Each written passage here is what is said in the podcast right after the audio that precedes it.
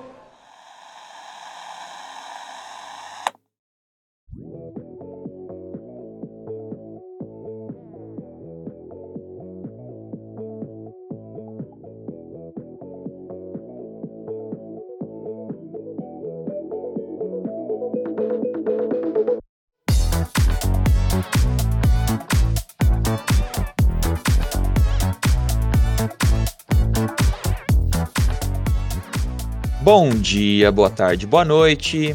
Está no ar mais um The Premier Show. Meu nome é Caio Vinícius e chegou a hora de falarmos sobre como será a temporada do Liverpool na Premier League 21-22.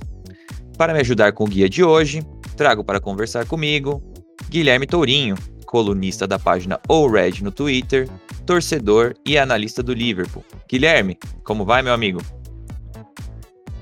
Olá, Caio. Olá, ouvintes. Primeiro de tudo, agradecer pelo convite, porque falar de Liverpool, para mim, é um, é um passatempo perfeito, não é sacrifício. E ansioso para a temporada nova, não vou mentir. Assistir os jogos da pré-temporada, contratações novas, né? No caso, só um até o momento, mas ansioso. Até porque a Premier League, no geral, os outros times também estão se reforçando muito bem. Então, assim, como fã de futebol, é, eu acho que é a Premier League que eu tô mais ansioso. Acho que desde que chegou Guardiola, Klopp, Conte, aquela temporada, acho que foi 16, 17, é, eu nunca tive tão ansioso como tô agora para essa temporada, porque tem muita contratação boa. Fora que a torcida voltando ao estádio também é um ânimo a mais, né? Porque a torcida faz falta na última temporada e como várias ligas do mundo por causa da pandemia. E no geral, tô, tô tranquilo e tô ansioso com o Liga.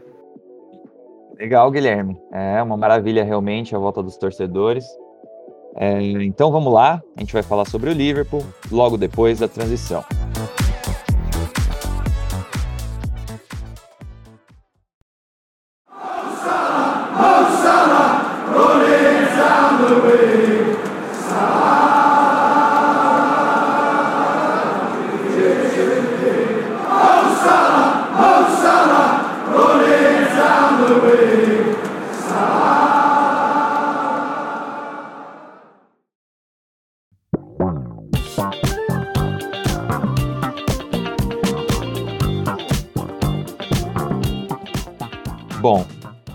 Chegou a hora de entender o que a gente espera do Liverpool nessa próxima temporada.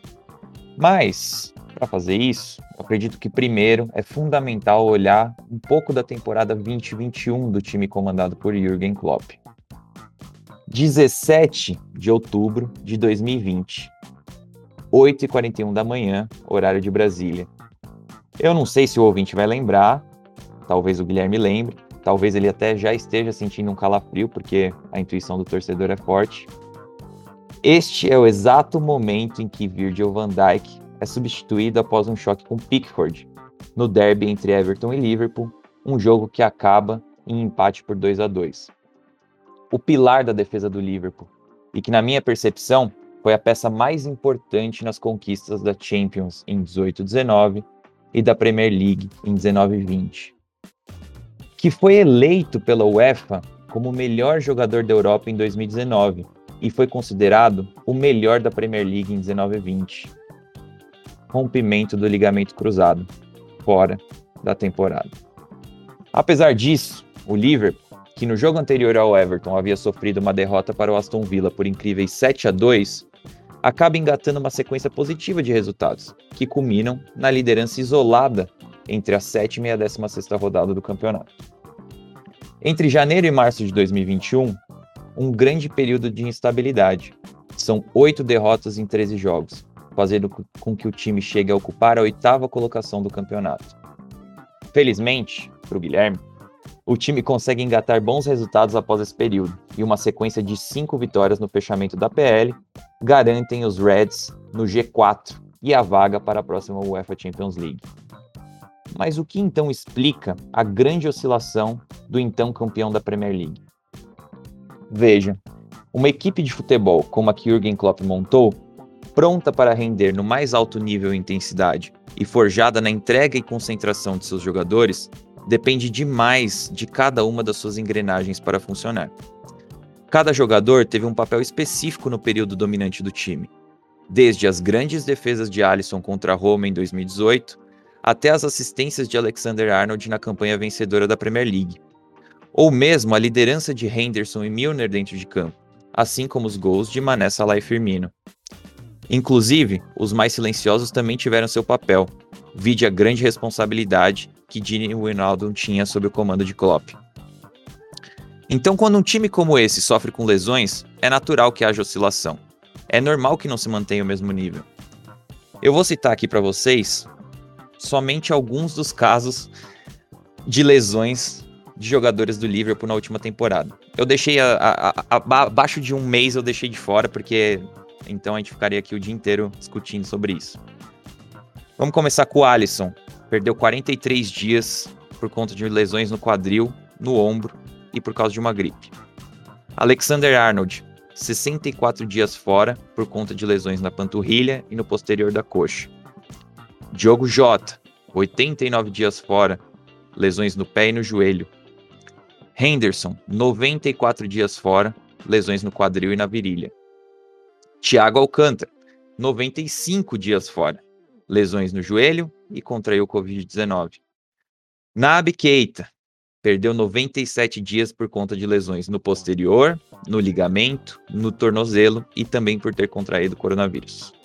Ox Chamberlain, 113 dias fora por causa de uma lesão no joelho. Matip, 228 dias fora por conta de lesões na coxa, nas costas, na virilha e no tornozelo. Joe Gomes, 231 dias fora por conta de uma lesão na patela do joelho. E finalmente, Virgil van Dijk, 255 dias fora por conta de um rompimento no ligamento cruzado. Bom, é certo que o holandês seria um desfalque sentido em qualquer time do mundo. Mas eu acho até leviano, considerando esses dados que eu acabei de dar, atribuir essa campanha turbulenta do Liverpool somente ao fato de sua ausência. Guilherme, eu tenho duas perguntas para você, então, é, considerando tudo que eu falei. Primeiro, qual o seu diagnóstico como torcedor em relação à temporada que passou? E o que você acha que promete para essa próxima temporada do Liverpool? Os jogadores vão transformar essa frustração da temporada passada em lenha para brigar pelo título? Ou você acha que a pressão pode acabar atrapalhando mais do que ajudar? Então, é, eu acho que a temporada passada e a temporada retrasada, né? A temporada do título e a temporada passada, elas têm uma única coisa comum. Até estranho falar isso, né? Porque a temporada retrasada é a temporada do título de Premier League e a temporada passada foi aquilo, né? A luta para ficar entre os quatro primeiros, várias lesões, ou seja, duas temporadas atípicas. É esse o ponto que eu quero chegar. Que ninguém imaginava o Liverpool ser campeão da Premier League da maneira que foi, porque, querendo ou não, é, antes da paralisação por causa da pandemia tudo, o Liverpool estava em uma crescente muito boa, né? Tava invicto várias partidas, estava varrendo todos os adversários. E na temporada passada ninguém também esperava que os seus jogadores iam lesionar, como foi o caso de Van Dijk e vários outros e como você falou, né? É, que dava para colocar mais gente ainda, mas a gente aqui levar muito tempo só falando os, as, os jogadores que ficaram machucados. Então, é, eu acho que, que, temos que pensar em um ponto. É, ninguém imagina que seu jogador vai machucar. Eu acho que ninguém monta um elenco. É, eu vou fazer, vou dar um exemplo muito banal. É, mas como você joga Football Manager, FIFA, por mais que você contrata jogadores para ser reserva, né? Como, como muita gente assim da torcida do Liverpool pedindo, não, porque tinha que ter defensor reserva pro Van Dijk e tal. O primeiro ponto de tudo é não dá para substituir um cara como o Van Dijk, como o Trent Alexander-Arnold, que é o melhor lateral da Europa, não na temporada, mas no geral, né, o, o lateral, o cara da posição ali, o melhor. Então, assim, esses caras é muito difícil a gente ter um substituto ideal para eles. Então, qualquer um que vier depois, né, ou seja, que vier para substituir, vai estar tá crítica porque não vai ser como Van Dijk, não vai ser como Arnold, não vai ser como Robertson. E também, a gente nunca vai montar um elenco, né, pensando assim, ah, vamos contratar esses dois zagueiros aqui caso o Van Dijk e o Gomes lesione. Não dá para imaginar isso. Claro que temos que ter reserva porque temos que pensar nos planos B, né, caso isso realmente aconteça. Só que no caso do Liverpool, vou pegar só a zaga, por exemplo, o Arnold machucou, aí teve o Gomes, teve o Van Dijk, teve o Matip, Aí quando não foram eles, né? O Fabinho depois foi pra zaga. Não lembro se o Fabinho agora machucou, mas o Henderson teve um período que machucou. Ou seja, vários jogadores machucaram. Então, ninguém ia pensar que o elenco inteiro do Liverpool quase iria estar machucado. Então, é, eu não acho, por exemplo, que ah, foi falta de planejamento, algo do tipo. Infelizmente, foi azar. E quando você falou assim, né? É, ah, o Liverpool, felizmente, gatou uma sequência positiva. Nessa época, eu lembro que eu já falava até com os amigos no grupo, tal, que tipo assim. Claro que aquilo era sonho, a gente sabia que aquilo era muito difícil, mas o Liverpool conseguiu o bicampeonato da Premier League nesse contexto de todo mundo lesionado, é papo de uma estátua pro Klopp e tal, porque era algo inimaginável, porque pelas circunstâncias. E temos que pensar também que a temporada passada, por conta da pandemia, claro que na temporada do título a pandemia já estava presente já na reta final, mas a temporada passada foi quase a temporada inteira de pandemia, né? Mas não, foi a temporada inteira de pandemia. E é um, são contextos diferentes, né? Tudo muda. É, a falta de torcida pode ser algo que dá para aproveitar ou não. Por exemplo, tem jogadores que se motivam melhor na torcida, principalmente pensando no Liverpool, né? Que em Anfield é outro time. Ficou muito claro isso. Que teve um jogo, eu não vou lembrar agora qual foi. Acho que teve contra o Chelsea, contra o Lampard, que quando o Lampard ainda técnico, que tinha ainda a torcida em Anfield, né? Que foi o, o, jogo que levantou a taça, acho. Não vou lembrar correto agora. Mas assim, o time com torcida foi outra cara, sabe? É, então tem esse fator também. Fora que psicológico do atleta. A gente tem que pensar também que o atleta é ser humano. Muita gente não faz essa distinção, mas o atleta é um ser humano. E pandemia, é, muitos jogadores ficam pensando nos perigos da pandemia, né? Até porque muito que foi comentado na pandemia em geral, em pessoas, né? Como isso afetou a saúde mental. Então imagine a saúde mental de um atleta, né? Que fica preocupado com sua família, tem que se preocupar com seu time porque a torcida cobra. Algo que foi até o que o Ainaldo abordou recentemente em uma entrevista, que é, ele sofreu muito por causa disso. Não no contexto da pandemia, sim, mas de receber mensagem da torcida cobrando. Então isso afeta. E respondendo a segunda pergunta, né, sobre o que eu vejo para o segmento da temporada, algo que eu valorizo muito no Liverpool do Jürgen Klopp é que quando tem algo ruim, quando tem uma partida ruim ou quando tem alguma adversidade, é, sempre é uma mudança de chave do Liverpool. Por exemplo, eu, eu sempre dou esse exemplo que na partida, eu acho que os torcedores do Liverpool vão lembrar, é, Tottenham 4x1, o jogo ainda era no, no Wembley, né, porque o, o estádio do Tottenham ainda não estava pronto, mas foi uma partida desastrosa do Liverpool. Foi na temporada 17 e 18, se não me engano, foi a primeira temporada do Salah. O Salah acho que ainda marcou o gol nessa partida, né, o som foi perfeito nessa partida, o Lovren ainda saiu no primeiro tempo de tão ruim que estavam as coisas, o Liverpool foi e perdeu de 4x1. Depois daquela partida, o Liverpool mudou, sabe? É, o Liverpool nunca tinha feito uma partida tão ruim naquela época como foi. Mas virou a chave de uma maneira que, sabe, sempre que acontece algo, porque o Liverpool é muito raro, é, graças a Deus falando como torcedor, é muito raro ter partidas ruins ou algo que você chega e fale assim, é inaceitável o jogo que o Liverpool fez tal. Muitas vezes quando o Liverpool perde, como foi o caso da temporada passada, foi por, por, contextos que a gente tinha que entender que o time foi melhor, porque tem isso também, né? Às vezes o adversário é melhor e temos que aceitar. Por mais que. Como foi o caso contra o Atlético de Madrid, que o Liverpool jogou bem, o, o segundo jogo o Liverpool jogou muito bem. O adversário foi melhor, fez os gols e se classificou e temos que dar parabéns, né, pro, pro tipo adversário passou. Então foi muito isso que aconteceu na temporada passada. E o que eu acho, né? O Liverpool vai virar chave. Eu tô sendo otimista, mas eu acho que vira chave porque é característica desse time, né? Tanto que o apelido é aquela mentalidade monstro, né? E o Liverpool sempre quer buscar o mais, o mais, sempre quer vencer, sempre quer melhorar. É isso que eu enxergo nesse Liverpool. Então, assim, por exemplo, ah, se os problemas do Liverpool, eu acho que é até bom entrar nesse motivo, né? Tipo assim, por que uma lesão é algo tão problemático, né? Porque não é só pelo fato de ter o Van Dijk fora do time. Ah, por que o Van Dijk fora do time é problemático? Porque a estrutura do Liverpool muda sem o Van Dijk com é, para quem acompanha o Liverpool, não só os torcedores, mas para quem gosta de futebol, né? É muito comum.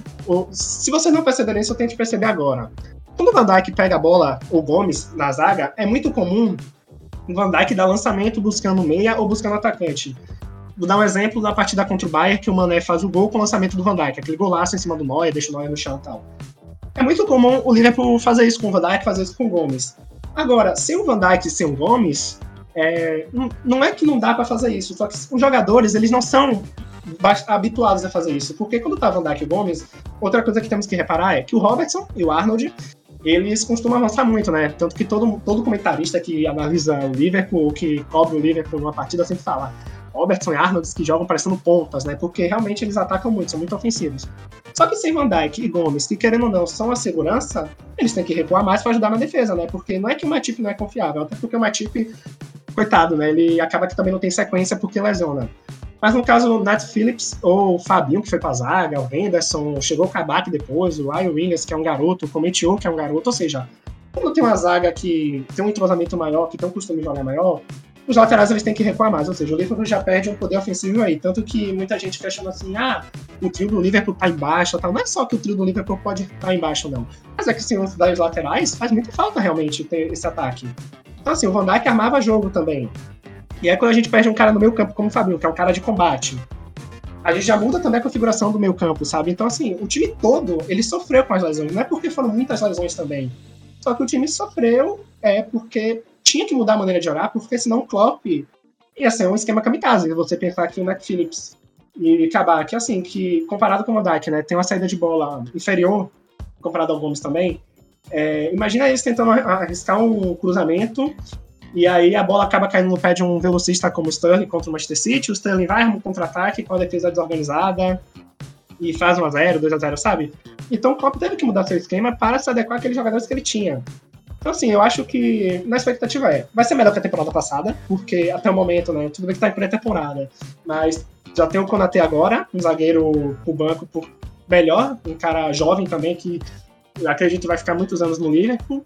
É, Gomes e Van Dijk, que até jogaram a última partida contra o Hertha Berlim amistoso, mas assim, já estão começando a caminhar, já estão começando a jogar, a ter ritmo, então vamos ter esses caras de volta. Ou seja, vai, na teoria vai ter o elenco todo completo, né? E quem sabe ainda com novas contratações. No mais, comparado com a temporada passada, eu acho que vai ser melhor. Eu espero não estar tá zicando aqui agora e acabar acontecendo algo pior. Mas, na teoria, vai tudo pelo boa. Se eu te falar que eu já gravei, antes desse guia, eu já gravei outros dois guias e aconteceu a mesma coisa. As pessoas falaram, tomara que eu não zique. Tomara que eu não esteja zicando. Não, mas assim, é, do que você falou, realmente. Eu acho que o que mais me chama atenção, claro que tudo que você falou faz sentido e eu acho que as pessoas precisam realmente refletir um pouco sobre a estrutura dos times, né? E é como eu disse na introdução, todos os jogadores são uma engrenagem e aquela, aquele, aquela máquina funciona de uma forma com um, aquelas engrenagens. E a partir do momento que você muda uma, a máquina já funciona diferentemente, né? Mas eu acho que o que mais me chama atenção é, e a gente sabe, assim, que é muito importante para o time do Klopp, para os times do Klopp, né? Para ter essa dominância na pressão, é, ter uma segunda bola muito forte, uma primeira bola forte, mas que direciona essa segunda bola. Então ali quando você tira o Fabinho do meio, e isso me chama atenção porque raramente eu vejo alguém falando isso que você falou, mas eu concordo 100% na verdade. É, quando você tira o Fabinho do meio e o Van Dijk da zaga, você não tá falando só do problema do Van Dyke e substituindo o Van Dyke. Primeiro que o, ninguém substitui o Van Dyke, é, o Fabinho e o Van Dyke são jogadores diferentes. O Fabinho é um ótimo jogador e ele foi bem quando ele jogou na zaga, mas não é o Van Dyke nas suas características, é um pouco mais lento, enfim, não, não é o mesmo jogador. Mas você perde o Fabinho no meio. Então aquelas bolas que são disputadas ali na trinca, que o Fabinho se impõe em cima de outros jogadores e facilita a segunda bola do Liverpool, então facilita a pressão da segunda bola do Liverpool, você já não tem mais, porque o Fabinho tá atrás. E aí é, a bola, você já não tem controle do meio campo, você já perde muito o controle do meio campo. Então isso realmente é, é uma coisa que você falou e eu concordo 100%. E eu queria já passando mais para esse ponto é, da defesa mesmo. Não sei se o ouvinte percebeu, mas na verdade deve ter percebido, isso foi muito falado durante a temporada. Os três jogadores que mais perderam dias por conta de lesões são exatamente os três principais zagueiros da equipe: é, Matip, Joey Gomes e Virgil van Dijk. Então, isso meio que o Klopp teve que utilizar 20 duplas de zaga diferentes durante a temporada, incluindo, óbvio, os momentos em que o Van Dijk, o Joey Gomes e o Matip também estavam disponíveis. É, mas acabou usando Nat Phillips, Rhys Williams, Kabak, Fabinho. É, não à toa, o clube acaba indo atrás do Konaté e traz ele do Leipzig, pagando 36 milhões de libras. Guilherme, eu queria entender é, você já, já meio que pincelou por cima da sua opinião. Você acha que o Konaté vem realmente para ajudar e para, de certa forma, entre aspas, solucionar o problema da zaga? Porque eu acho que o problema não existe. O que, o que existiu foi uma zica é, enorme de você lesionar os seus dois principais zagueiros por mais de 200 dias com lesões extremamente é, desagradáveis. Mas eu queria, na verdade, saber como você acha como é, é o encaixe do Konaté no Liverpool. Você acha que ele vem. Você acha que ele tem característica para jogar dos dois lados? Então, tanto sendo o Van Dijk liderando a bola aérea e organizando, mas tendo aquela. É que o Van Dijk é muito completo, né? Mas vamos, vamos colocar como se ele fosse o cara um pouco mais posicional e líder, ou você acha que ele é um cara mais limpa-trilho, que nem o, o Joey Gomes? É, ou você acha que ele é um misto dos dois? O que, que você acha?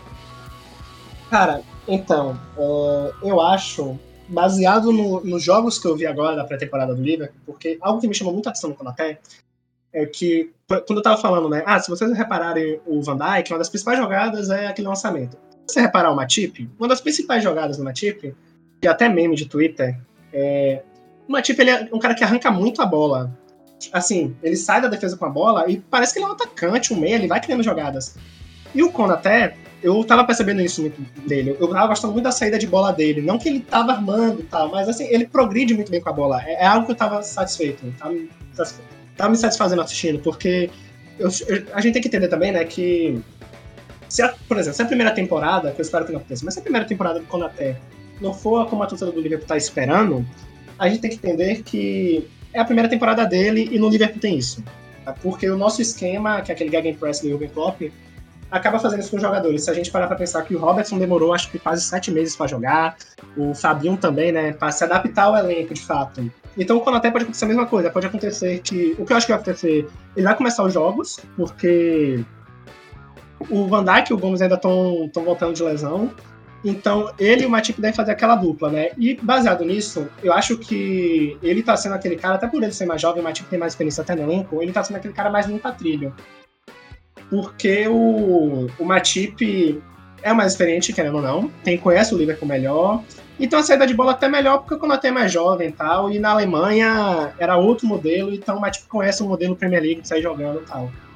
Então acho que ele vai ser o cara mais limpo pra trilha. Só que eu também não ficaria surpreso se daqui a alguns anos, mesmo nessa temporada, quem sabe, ele for um misto dos dois, né? Do Van Dijk e do Gomes porque é algo que o Klopp, a gente consegue visualizar isso no Klopp. O Klopp ele consegue transformar jogadores. Ele consegue atribuir outras funções, outros estilos a esses jogadores. Se a gente parar para pensar, por exemplo, um Salah que, que na Roma era muito mais caracterizado para aquela finaliza, aquele cara finalizador, né? Velocidade, chute gol. E hoje no Liverpool ele é um cara que mais cria, né? Por mais que em muitos momentos a gente pode até cobrar, questionar o Salah de dele criar mais, ou ter lances que ele poderia ter sido mais claro. Mas ele, querendo não, é um dos caras que mais cria chances de ataque, seja finalizando até com assistências, ou até dando passe, o jogador perdendo e acabar não se concretizando assistência. Mas assim, ele é um dos caras que mais cria. A mesma coisa se a gente pensar o Oxley Chamberlain, que no Arsenal fazia uma função também mais como Salah, né? De, de ser aquele cara mais finalizador, de chegar mais à linha de fundo, e no Liverpool já atuou como meia, já tá pré-temporada agora, por exemplo, atuando como falso 9. Então, assim, é bem capaz, eu acho, que acontecer com o Konate a mesma coisa. De, ele pode ser um jogador mais limpatrilho no momento, e com decorrer, ele acabar sendo um misto dos dois, sabe? E acabar dizendo uma coisa, né? Porque eu falei muito do Van Dijk, mas o Gomes também é um cara importantíssimo, porque ele vai ser o nosso zagueiro com fé em Deus. Eu sou muito fã do Joe Gomes, mas eu espero que daqui a uns anos ele ainda continue no Liverpool, né? E ele deve ser o principal zagueiro, porque infelizmente o Joe Gomes é um cara muito sensitivo à lesão. Mas ele estando saudável, que é o que acontece na maioria das vezes, é, e ele saudável é algo muito bom pro Liverpool, porque ele é um zagueiro veloz, então se a gente. Eu falei do Manchester City, Manchester City né? De, de ter um atacante lá como Sterling, o Foden e tal. Aí se a gente pegar o Manchester United, que tem Rashford, agora tem Sancho, ou seja, equipe de ataque veloz, Joey Gomes é o cara essencial. Tanto que eu acho que o Joey Gomes ele não chegou a jogar é, com, contra o Chelsea. Teve uma partida contra o Chelsea que o Joe Gomes não chegou a jogar. Eu lembro que eu ficava preocupado, né? Tipo assim, o Timo Werner, Havertz, o Chelsea tem atacantes velozes e o Joe Gomes faz uma falta tremenda. E aí volta aquilo de novo do Fabinho do meio campo, né? Então, assim, o Konaté dá aquela segurança porque o Matip ele também não é um cara tão veloz como o Joe Gomes ou como o Van Dijk. Mas, pô, pensando em Nat Phillips, que é um cara querendo ou não lento, Ryan Williams, que é lento também. Então, ter um cara como o Konaté no banco, que é um cara veloz, vai ajudar muito, né? Não que não que ele não tivesse a mesma qualidade defensiva dos outros zagueiros, que eu acho que ele tem, pode ter até mais. Mas só em ele ter um, ter um cara veloz para suprir essa falta de velocidade já é um ganho absurdo. Então, no geral, para resumir a resposta, é, eu acho que sim, vai ser um misto dos dois com o decorrer do tempo, e também é com o decorrer da experiência e adaptação na, na liga. Certo. É, gostei. É, me ajudou a entender um pouco é, o que esperar, porque infelizmente eu não consigo acompanhar todos os amistosos e todos os times com a, com a frequência que eu gostaria. Bom, é, eu queria agora ir para um assunto um pouco menos agradável. É, na verdade, eu acho que é um assunto importante, tem que ser discutido, porque eu sei que eventualmente vai chegar um momento em que os torcedores vão estranhar algumas decisões da equipe do, do time do Liverpool, da gestão do Liverpool, na verdade. Então vamos falar sobre ele antes de, de se tornar a pauta para pior ou para melhor, que é a situação contratual dos jogadores do Liverpool. O clube tem seis jogadores com contratos que expiram a, é, no, em junho de 2023. É, ou seja, eles acabaram de entrar nos últimos dois anos de contrato. Quem são esses jogadores? Fabinho, tem 27 anos. Firmino, Mané e Salah, os três com 29 anos. Van Dijk, com 30 anos. E Henderson, com 31 anos. Existe uma ideia de que parte do sucesso do Liverpool nesses últimos anos esteve ligado ao fato de que os principais jogadores do time estavam no seu, entre aspas, auge. É, o que esse auge quer dizer? O máximo das suas capacidades físicas e técnicas. Eu, Caio, particularmente, não gosto de usar muito esse suposto auge, é, então entre os 26 e 29 anos de idade, como base para analisar é, sucesso ou insucesso dos jogadores. Mas nesse caso do Liverpool, eu até acho que tem certa relevância. É, mas é uma relevância mais para a parte boa, porque a força física e mental desse time foi muito, muito visível nesses últimos anos. Então, eu acho que tem relevância sim nesse caso do Liverpool. Mas é, o problema acaba acontecendo exatamente nesse momento que a gente está, que é o momento da renovação de contrato, porque é óbvio que os seis ainda têm lenha para queimar, eles são capazes de jogar em alto nível mas é, é, muito difícil saber quando que isso não vai ser mais o caso. Então, a tarefa de, re, de negociar essa renovação com eles, ela é, ela é sensível.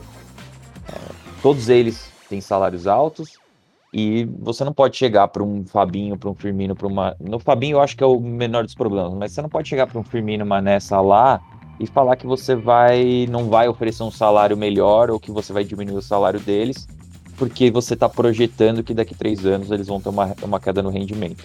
Então, meio que fica entre a cruz e a espada. Ou vende agora, porque os últimos dois anos o jogador ainda tem certo valor, ou você renova e aí a renovação depende de tempo de contrato, depende de valor do salário e você e o clube pode muito bem estar tá se comprometendo com um jogador que eventualmente vai ter uma queda é, tanto técnica quanto física.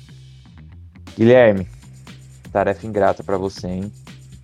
Primeiro, como você acha que o Liverpool vai se comportar em relação a esses contratos? Então, o que você acha que o clube vai fazer?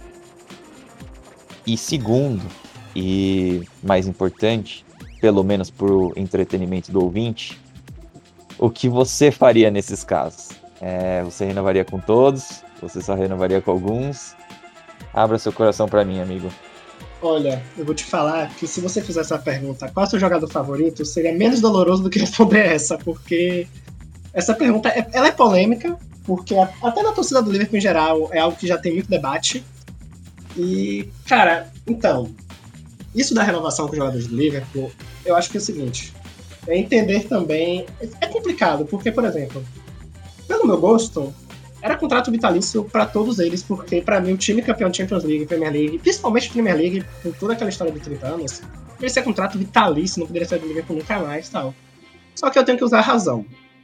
E, por exemplo, uma das tretas né, que tá tendo, que é a renovação do Henderson, muitos comunicou sobre a renovação do Ainaldo, e a renovação do Henderson, eu não vou nem poder te firmar assim, ah, o que é que tá acontecendo 100% por dois motivos. Primeiro, que infelizmente eu não tô por dentro do clube, e também porque muita gente tá dando notícia, tá falando muita coisa. Então, mas assim, o que chegou no consenso, pelo menos que eu tava lendo, pesquisando, chegou no consenso é que assim, o Henderson ele queria, pelo que eu entendi, um papel importante no time, ele queria a titularidade garantida, basicamente, e queria a renovação por mais tempo, e o Liverpool tava nisso que você tava comentando agora, de não renovar por muitos anos e nem poder garantir a ele a titularidade e tal. O que eu acho? É complicado porque, como eu falei, né, são jogadores que estão no nosso coração, principalmente o exemplo que eu dei agora, Henderson, que ele é o capitão do nosso time e talvez seja o maior ídolo desse time atual agora, seja o cara que todo mundo tem que botar no pedestal, porque é, a temporada do título da, da, Premier League foi magnífica dele, tanto que muitos comentavam, né? Muita, claro que muita piada também tal, mas ah, ainda se merece bola de ouro tal.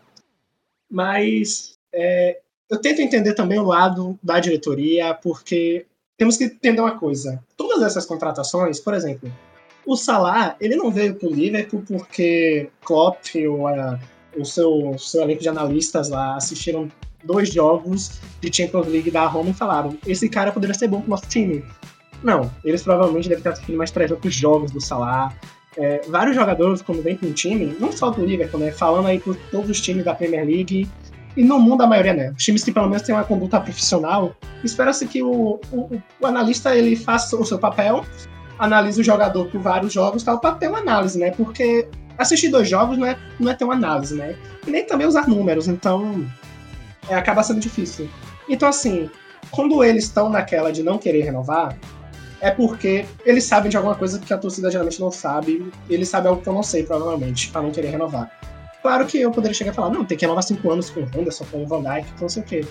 Mas se eles estão se resguardando por isso, tem uma coisa. Que, aí que você pode perguntar, o que que pode ter? Bom, tá pensando como você disse, né? De esse, perder esse auge ou no decorrer do tempo acaba acontecendo o que eu acho que, que aconteceu com o Origi, que é um jogador que, assim, teve aquela temporada magnífica de Champions League, né? Porque, querendo ou não, ele. Eles não vão falar que ele é o, o, principal responsável, né? Mas, querendo ou não, passou por ele aquele gol contra o Barcelona, aqueles gols contra o Barcelona e gol contra o Tottenham. Mas, assim, ele teve uma temporada, fez seu contrato lá e renovou. Mas, por exemplo, o Origi não tá no auge pra ser jogador do Liverpool e tal. Por mais que é, eu vejo raça nele, raça não seria bem a palavra, mas assim, eu vejo vontade. Na verdade, todo elenco do Liverpool eu vejo vontade. Mas, infelizmente, ele não tá conseguindo se adequar. E poderia simplesmente ele não tá mais no Liverpool hoje, só que precisa de gente para contratar, tem todas essas burocracias de contrato, né? Então, assim, ah, o Liverpool se. Você tá querendo dizer que o Liverpool se arrependeu de renovar a Corrigi? Não sei. Mas assim, pode acontecer de daqui a uns anos renovar com jogadores como. Claro que o Henderson, o Van Dijk, o Manel, o Salah não são nenhum Origi, pelo amor de Deus.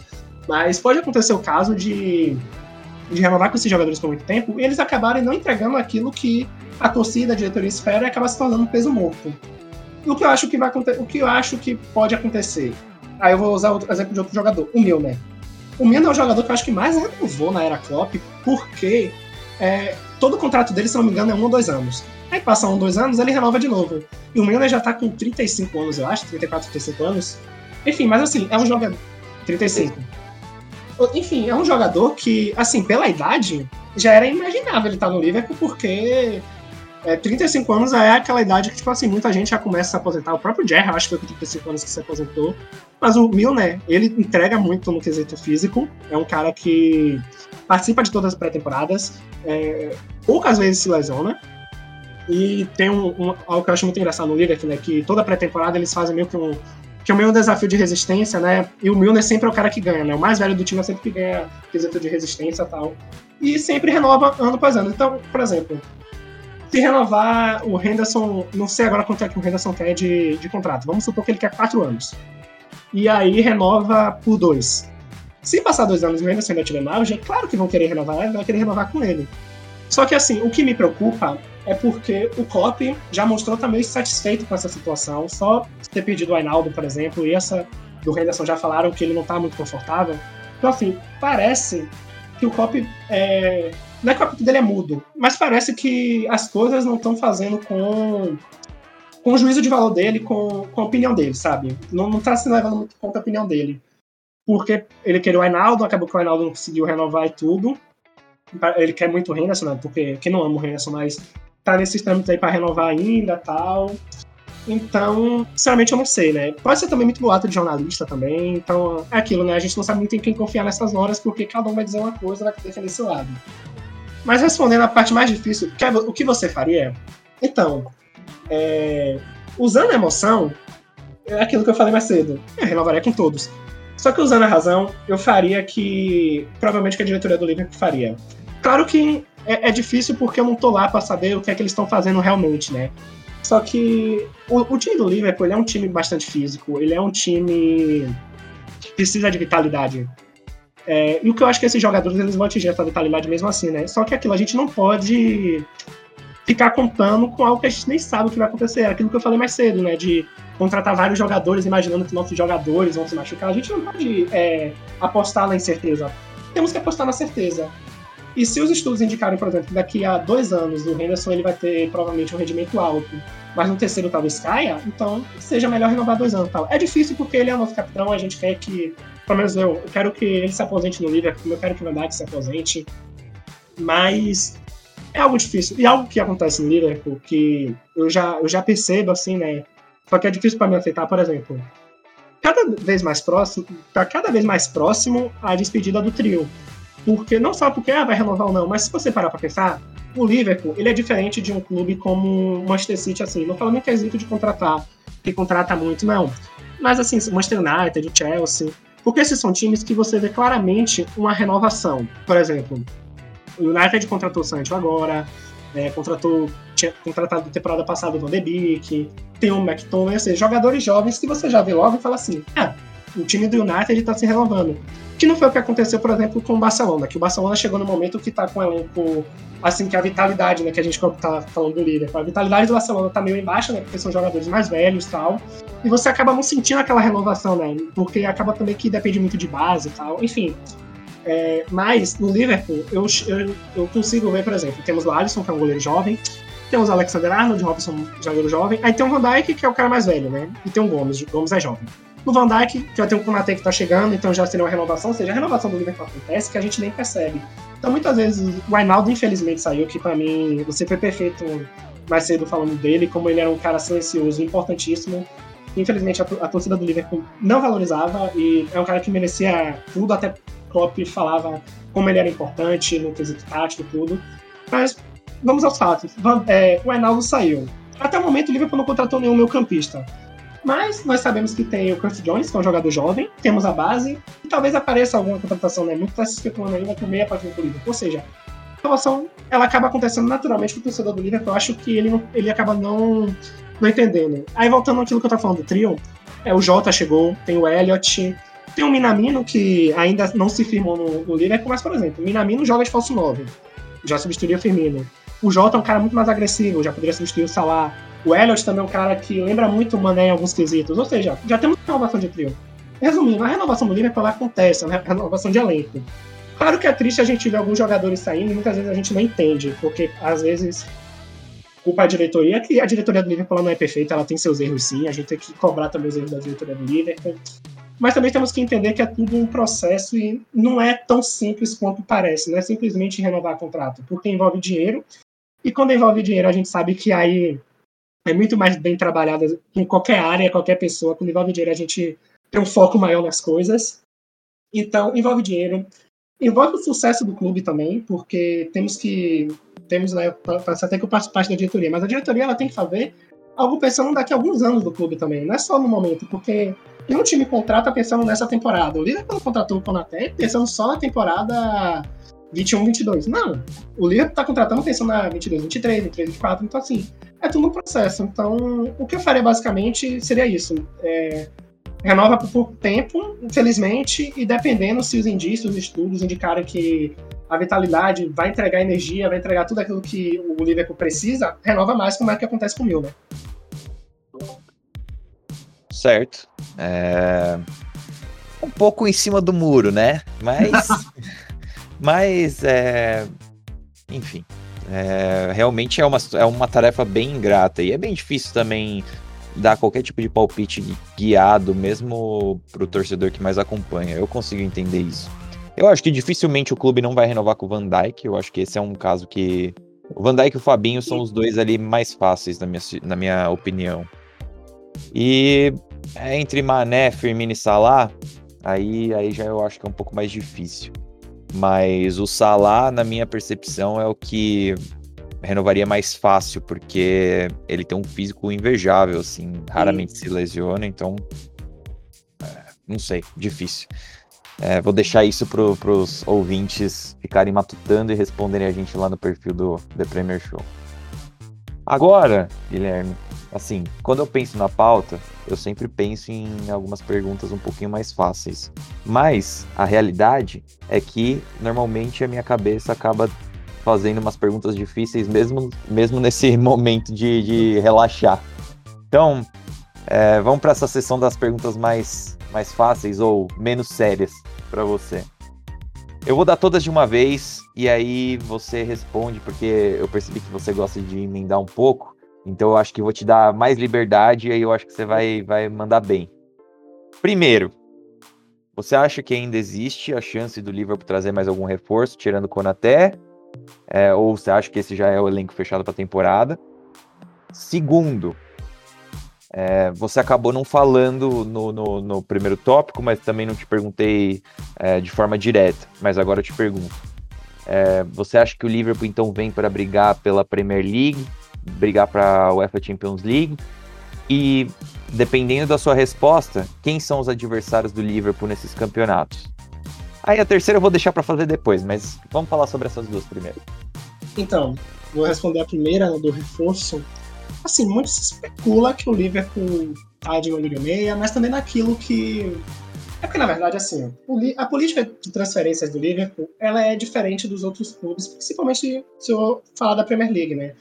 Porque o Liverpool não é um clube, até pela, pelo, pela sua diretoria, né? Pelo, pelo processo de compra do Liverpool, né?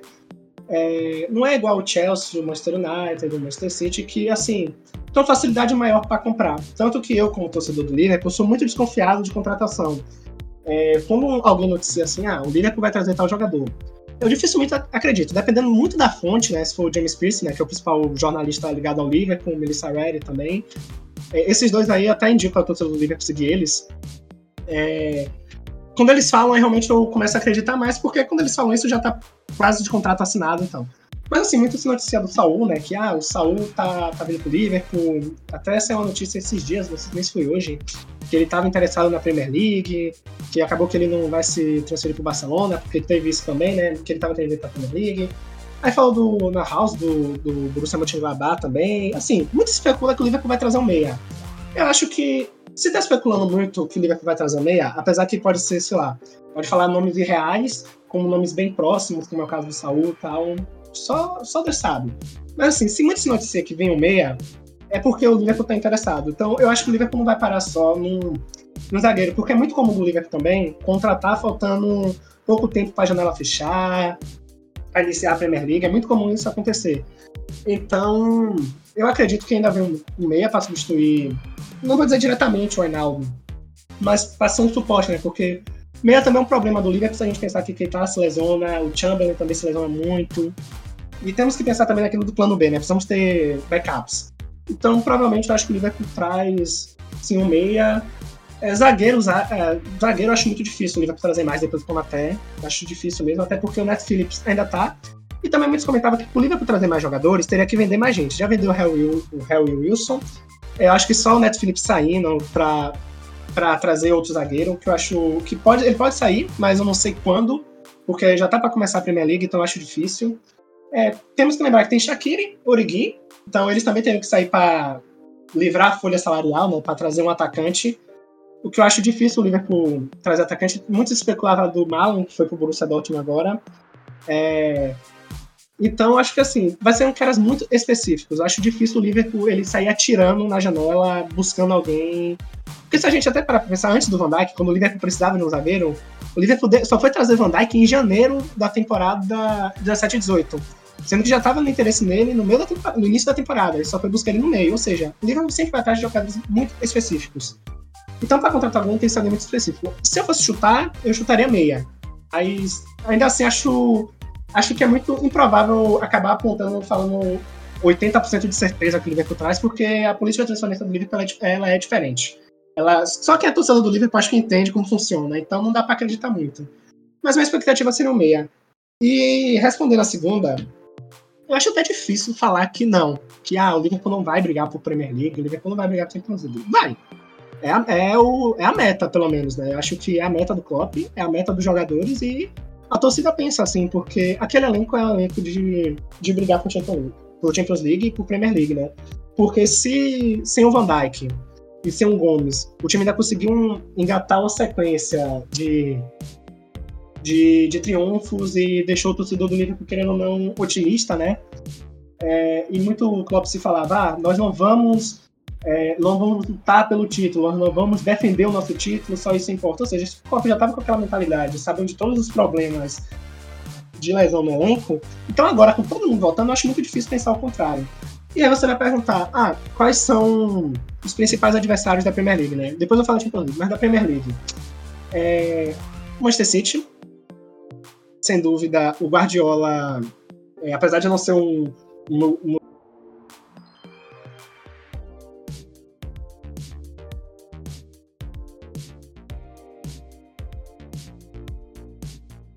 o futebol favorito tem elenco é, de alto tem um treinador que tem uma mentalidade que sabe como funciona é, pontos corridos, né? como a estabilidade é importante, tem que ter um time estável, não pode ter um time que. Claro que vai acontecer do time se lesionar, que aconteceu já com o Manchester City também, é, como aconteceu na temporada que o Liverpool foi, né? Que o De Bruyne se machucou, ou seja, perdeu peças importantes, mas no mais, é um cara que entende e sabe como ganhar campeonatos como ninguém, é, é um fenômeno do Guardiola. Uh, o Chelsea, porque Tuchel veio Champions League agora, apesar que Tuchel, assim, é um cara que tem muitas críticas, tem muita, muitos elogios, mas querendo ou não, é um time que, que dá trabalho. O Liverpool conseguiu um, um triunfo na temporada passada é, sobre aquele Chelsea. Tudo bem que ainda era com Lampard, mas depois com o Tuchel. Agora eu não lembro se o, se o Liverpool chegou a triunfar, mas foi um trabalho difícil é, vencer esse Chelsea. O próprio Manchester City na final da Champions League deixou isso claro. O Manchester United, que. É, é difícil ficar elogiando rivais aqui, mas o Manchester United está fazendo uma boa janela. E também eu acho que seria outro nome assim para disputar com o Liverpool. Tem o Tottenham que contratou o Muno e só que eu acho que o Tottenham, me desculpe torcedores do Tottenham que estiverem ouvindo, mas não sei se chega a ser um time para brigar diretamente por título. Porque esses outros times estão se reforçando bem, né? A tendência é que eles se reforcem ainda mais. Eu acho que são os principais adversários do Liverpool hoje. E Champions League é complicado porque. Eu acabei falando do Guardiola, uma coisa que o Guardiola fala muito, né? Que é muito não, não, seria fácil a palavra, mas assim, comparado com a Premier League ou com qualquer campeonato de pontos corridos, é muito fácil ganhar a Champions League, porque mata-mata você não precisa de uma regularidade maior. Por exemplo, se você empatar todos os jogos da Premier League, o que é algo muito difícil de acontecer, mas hipoteticamente, se um time empata todos os jogos, ele fica invicto, só que ele não vai ser campeão, isso é fato, e ainda corre o risco de ser rebaixado. Ou seja, tem que ter uma regularidade de vitórias. É, e na Champions League não, você pode perder um jogo e acabar na segunda partida na volta revertendo, como foi o caso do Liverpool com aquele Barcelona. Então é muito difícil porque tem muitas zebras. Se pudesse apostar, falaria, claro, o, o Chelsea. Tuchel vai querer defender esse título como ninguém, né? E é um cara que vai ter uma temporada completa agora para trabalhar melhor o elenco. Tem peças novas chegando no Chelsea. É, o próprio Manchester City, o PSG, né, que contratou o Ainaldo, Donnarumma, Sérgio Ramos. É, sabe, seriam esses nomes assim. Fica difícil porque eu não, eu não acompanho tanto como acompanho Premier League, né? Então, Premier League eu consigo ser mais é, certeiro, falar assim, não, esses aqui são times que eu acho que brigariam tal. Mas PSG, Real Madrid, Juventus, o Bayern, né? Eu acabei esquecendo do Bayern. Acho que seria esse nome que atrapalharia o Liverpool. E até o próprio Atlético de Madrid agora que trouxe Rodrigo Depou e o Simeone é um, é um cara copeiro para mata-mata, né? Já que tá falando de experiência treinando para mata-mata. Além do Klopp, o Simeone é outro cara que tem grandes recordes em mata-mata, então seria outro time aí que, que atrapalharia o Liverpool na, minha possível disputa de título. Certo. É... Entendi. Agora, Guilherme, para a pergunta que é a que eu tô mais curioso, na verdade. é... Beleza, todas as outras perguntas interessantes. Eu acho que a gente fez, cobriu bem, fizemos um bom trabalho é, falando sobre a temporada passada e a próxima. Mas o que a galera realmente quer saber, e por galera, leia-se eu, o que, que você achou dos novos uniformes do Liverpool? Você acha que eles são bonitos? Porque a Nike gosta de dar aquela inventada e tem bastante gente que não gosta dos uniformes do Liverpool com a Nike. É... E eu, bom, a segunda, a segunda pergunta em relação a uniformes é: tem uma jaqueta que a Nike fez, You Never Walk Alone, do, do Liverpool, assim, inspirado. Eu achei sensacional, muito bonito. Eu, eu pessoalmente achei muito bonito. E um amigo nosso em comum, Vini Fernandes, abraço para você que eu vou fazer você ouvir essa parte. É, desgostou dessa jaqueta. Ele, ele desfez do, do, esforço da Nike em querer se aproximar do torcedor do Liverpool, na minha opinião. O que, que você achou dos uniformes e o que, que você achou da jaqueta? Você é time Vini ou você é time Caio?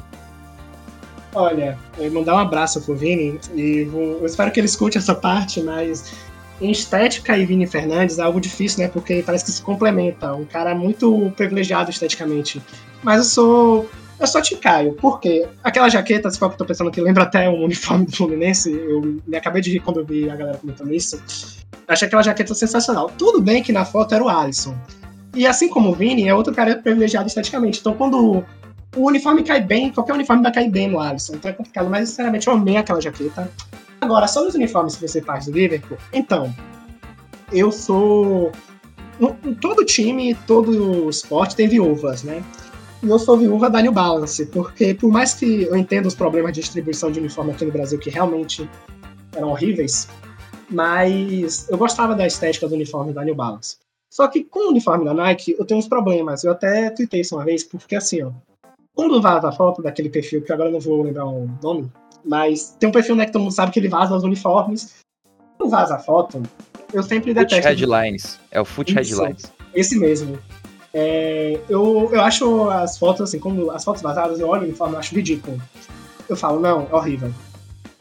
E aí depois eu ligo pro divulga a foto oficial. Na foto oficial, eu começo a ficar tipo, tá. Não é tão bonito quanto eu esperava, mas também não é tão feio quanto eu achava vendo a foto vazada. E aí o outro estágio é quando tá o time em campo. O time em campo eu já acho algo totalmente diferente e falo, meu Deus, que uniforme lindo, e compro. Porque basicamente eu sou trouxa nesse sentido. Eu sempre falo mal e depois eu acabo comprando. Mas assim, o primeiro uniforme eu não gostei tanto. Eu ah. até comprei ele tudo, mas assim, eu não gostei tanto. Por exemplo, da temporada passada eu achei mais bonito. Que muita gente detestou, falou que tava lembrando a Colgate e tal. Mas é, o Daniel Balance, eu acho os uniformes 1 da Daniel Balance perfeitos. Claro que o 2 e o o uniforme alternativo, eu tinha minhas opiniões também, né? Mas o segundo uniforme, que é aquele daquela gola mais fechada, maravilhoso. Eu achei aquele uniforme maravilhoso. Conheço amigos que não gostavam daquele uniforme, é, mas eu gostei dele. por amigos, por amigos, leia-se Vini Fernandes. Também não gostou do uniforme branco com detalhes é, ah, verde e laranja que você tá falando. Ah, esse uniforme eu achei, cara, sensacional, assim, muito bonito. Agora, o uniforme 3, aí vazou a foto, não sei se você chegou a ver, é um uniforme meio amarelo. Amarelo. Então, eu, os uniformes clássicos amarelos do Liverpool, eu amo. Então eu tava muito empolgado quando só tava saindo a notícia, tipo assim, ah, uniforme do Liverpool vai ser amarelo tal. Eu já tava, meu Deus, até que fim o uniforme amarelo do Liverpool, porque eu queria muito tempo já que tivesse uniforme amarelo, porque tivemos roxo, tivemos laranja, tivemos verde e branco, que também é baseado no uniforme clássico. Amarelo nunca teve, né? Só que esse amarelo na foto vazada eu achei sinceramente ridículo. E aí eu tô esperando lançar oficialmente pra dar uma opinião e falar assim. Eu vou até comentar com você quando sair e falar, cara, então minha opinião agora oficial é essa aqui. Porque eu espero muito a foto logo pra eu saber como vai ser esse uniforme. Porque se for a forma que tá vazado, eu não curti. No geral, os uniformes. Gola, a gola ela é meio quadriculada, né? Eu tô é, vendo a foto é, vazada é, aqui. Isso, é isso que estraga. Eu acho que aquele quadriculado com vermelho é, um amigo meu até falou comigo hoje, inclusive, que lembra McDonald's. É o Ronald aí, McDonald, é o Ronald McDonald. Aí é isso, lembra muito tal, então, sei lá, eu não, não gostei tanto da estética. Mas, no geral, os uniformes da Nike, é, na temporada passada, por exemplo, o vermelho eu gostei, o preto eu amei, apesar que teve muita gente que não gostou, né?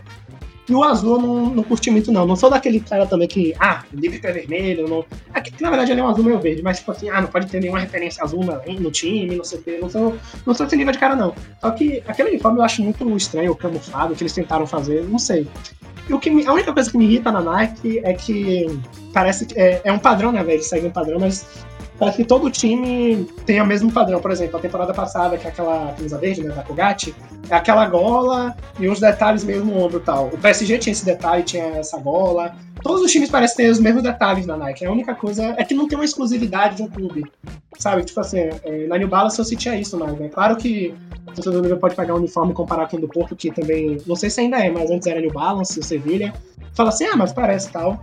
Mas, é, no geral da Nike eu tenho essas críticas, mas, mas ainda assim eu acho que eles fazem um trabalho ok, sabe? Poderia ser melhor? Poderia, mas também não. Já, já tivemos uniformes piores. É, é essa o resumo. Eu acho que os da New Balance eram mais bonitos. E realmente era muito parecido. Tinha, teve um ano em que o Sevilha tinha o uniforme um branco com detalhes vermelhos. E o segundo uniforme era vermelho. E o segundo uniforme deles parecia muito o primeiro uniforme do Liverpool. É, é tipo, é, é isso que. A única, essas são as únicas coisas que me chateiam, porque os padrões é, acabam. Porque parece que não, não, que todo o time é igual, assim, sabe? Só muda o escudo e tal. Então não parece que é um trabalho bem feito que eles se dedicaram. Mas é a Nike com o PSG eu não tenho o que reclamar. Se eu fosse torcedor do PSG, eu não teria o que reclamar, sabe? Porque os uniformes do PSG são muito bonitos. Já o do Liverpool, aquilo, né? Poderia ser melhor. A gente fica na expectativa com o Tony Balance que teve uniformes perfeitos, como aquele preto do Alisson, com detalhe dourado. É, não, mas eu, eu, eu, pessoalmente, assim, esse uniforme do Liverpool desse ano, eu gosto do 1 e do 2. Eu não gosto dos uniformes da Nike. Eu não gosto mesmo, mas o 1 e o 2 eu gostei desses, desse ano. Mas, é, bom, vamos ver, né? Gostou, o Vini gostou do primeiro uniforme? Ah, só Deus sabe. É... eu, depois que ele falou que não tinha gostado do segundo uniforme, que eu, para mim, é muito privilegiado em estética. Eu achei o segundo uniforme muito bonito, esse branco meio creme assim, é bem bem bonito, assim. Para quem gosta de uniforme, né? Eu gosto de uniforme, então eu gosto de ficar, ficar analisando. Mas ele achou que é feio, porque verde, a Nike tem que inventar isso e aquilo. O pior é que a gola, a gola do, do uniforme 1 no fundo também tem. No fundo não, né? Mas a gola em si tem esses detalhes verdes também que tá no uniforme 2. A diferença é que ela não é fechada, mas tem as mesmas cores e tal. Então provavelmente ele também não gostou. Acho que não, acho que não mesmo. Mas, enfim. É, eu acho que agora a gente finalmente conseguiu chegar numa conclusão sobre todos os assuntos do Liverpool referentes a essa temporada. Bom, Guilherme, é, foi um prazer ter sua presença aqui no The Premier Show. É, obrigado por ter dedicado um tempo para participar comigo. Fala para o pessoal onde que o pessoal pode te achar, quais são seus perfis nas redes sociais, quais são seus projetos, mesmo que não tenha a ver com futebol, vai que o pessoal pode te ajudar se você tem algum projeto digital. Deixa aí seu recado. Bom, antes de mais nada, agradecer você e cavar aqui em meu lugar, falar que sempre que precisar de Liverpool, pode me chamar, porque, como eu falei no início, falar do Liverpool não é nenhum sacrifício, é só privilégio. Principalmente falar de futebol inglês, né? Porque futebol em si já é muito bom, futebol inglês. Todo mundo que tá escutando esse podcast provavelmente é apaixonado por futebol inglês e, e tá entendendo o que eu tô falando da nossa paixão por futebol inglês. E falar que quem quiser me achar é, e falar meus projetos, né? No Twitter, arroba Guitorinho. É, eu tava até conversando com, com você, né, com o Caio, que no Twitter eu acabo falando de futebol, falo muito do Liverpool, participo de uma página, como ele falou, o All Red. Lá eu sou colunista, mas toda, toda segunda eu posto os textos no Medium, não só sobre futebol, né, mas muito mais sobre saúde mental, sobre tecnologia, né, como isso acaba afetando nossa vida, às vezes resenhas de livros também. E no Twitter comenta muito sobre música, né? Tanto do extremo rock até o extremo pop, falando de divas, falando de grandes rockstars.